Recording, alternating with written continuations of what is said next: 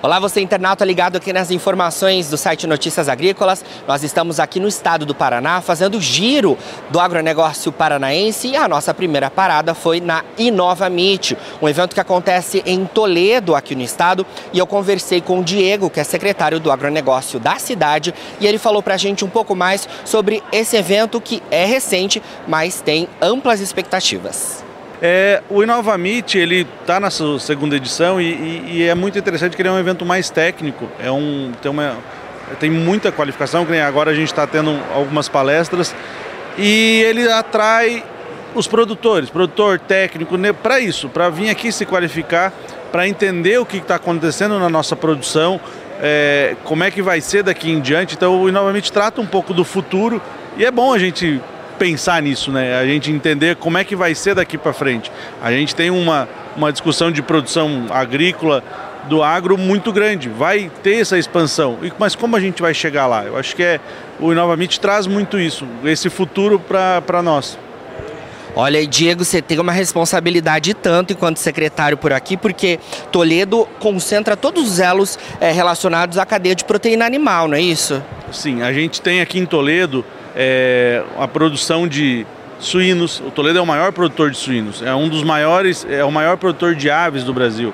É, de peixe, o Paraná é o maior produtor, Toledo é o terceiro maior produtor de, de tilápias.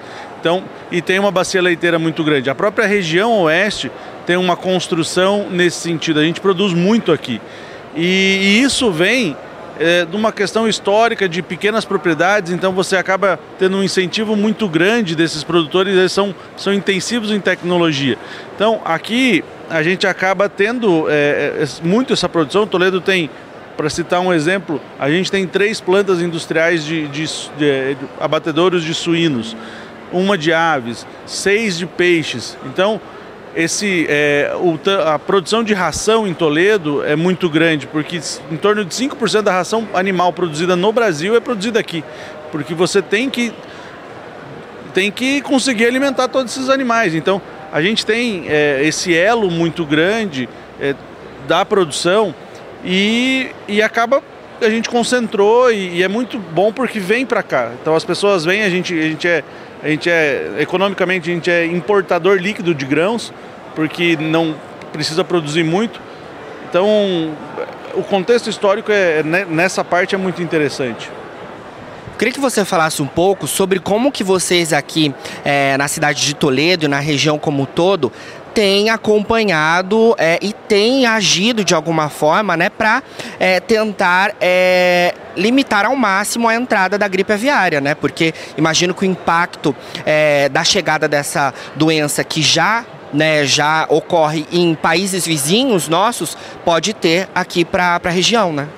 Olha, a gripe aviária é algo que assusta muito, porque você tem é, um exemplo de. A gente tem aí em torno de 10 milhões de frangos é, estáticos aqui, um rebanho só em Toledo. Então, aonde se, se chegar a ter um problema desse, como é que a gente vai lidar com isso? Então, não é só uma questão. A questão de sanidade é muito importante, mas especialmente entra numa questão de meio ambiente, ambiental. Então, é, o que, que o Paraná está fazendo? A gente está se concentrando e fazendo uma discussão com os, as câmaras técnicas e os, e os, conselhos de sanidade animal regionais e, e, e, municipais. Um exemplo é que aqui no Novamente está ocorrendo o encontro do, do, do, Conselho Regional, né, da Câmara Técnica Regional de, de Sanidade. Para quê?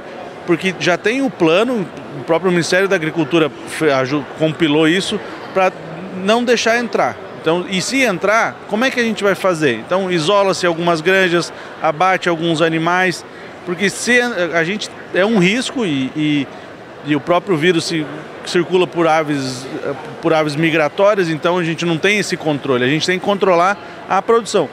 É, hoje ninguém entra nas propriedades, nos locais de, de, de onde tem os aviários. Então está tendo um cuidado muito grande, uma preocupação muito grande.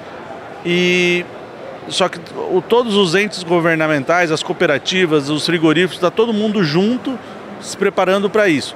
E tomara que não aconteça, né? mas é um, é um risco que a gente tem daqui em diante.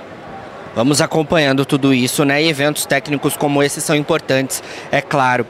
Você mencionou, Diego, sobre a questão da produção de peixes, né? A gente, claro, sabe da tradição aqui do estado em relação à produção de aves, à produção de suínos, mas a produção de peixes aqui é, é importante. O estado do Paraná lidera a produção de pescado aqui no Brasil, né? Isso. O Paraná produz em torno de 200, 250 mil toneladas de tilápia, que é, um, é o maior produtor desse setor. E, e a cadeia de, de tilápia, às vezes, é, é, a gente não enxerga muito ela, mas ela é extremamente é, verticalizada. A gente tem uma produção e hoje a gente tem que passar para um segundo momento e, e a vinda da Embrapa para cá passa também por isso. Como é que a gente gera mais produtos da, da, do pescado? Porque hoje é filé, posta e inteiro. Então a gente precisa, se você pegar, por exemplo, e essa interlocução com os outros setores de aves e suínos, o quanto de, subpro, quanto de produtos que a gente não gera com o animal. Então é isso que a gente está buscando aqui, porque vai aumentar a renda é, do produtor, porque vai ter mais produtos para frente, e a gente consegue ampliar a produção e atingir outros mercados. O pescar, a, a tilápia, hoje ela tem uma entrada muito grande. A gente, aqui no Oeste, a gente produz tilápia e, e para consumo fresco nos Estados Unidos. Então, é, é, então a gente tem essa, essa a, a, aqui na nossa região isso é muito comum. Então a gente consegue entender e, e a gente trazer pessoas de fora para enxergar como é que funciona, a gente cria uma possibilidade de ampliar a produção nacional, que daí sim vai chegar lá para o produtor, vai colocar mais renda no, no bolso do produtor, né? Excelente. Diego, para a gente finalizar então, queria que você falasse um pouco mais sobre já os planejamentos para as próximas edições aqui da Expo Meet. É, fala um pouco para a gente sobre como está tudo isso e é, o balanço que você faz aí desses últimos dias relacionados a esse evento tão importante para vocês aqui de Toledo. Bom, é, o Inova Meet ele se torna, ele é um evento estadual, tem um, um caráter muito importante trazendo nessa discussão de futuro teve a participação de em torno de 2.100 inscritos. Então, muita gente vindo aqui, e isso é, é importante, vindo para se qualificar. Então, é, esse evento acaba movimentando em torno de 3 milhões é, de negócios aqui na, na, na, cidade, de um movimento na economia. E, e já estamos amanhã, acaba hoje à tarde, amanhã a gente já começa a planejar o do ano que vem.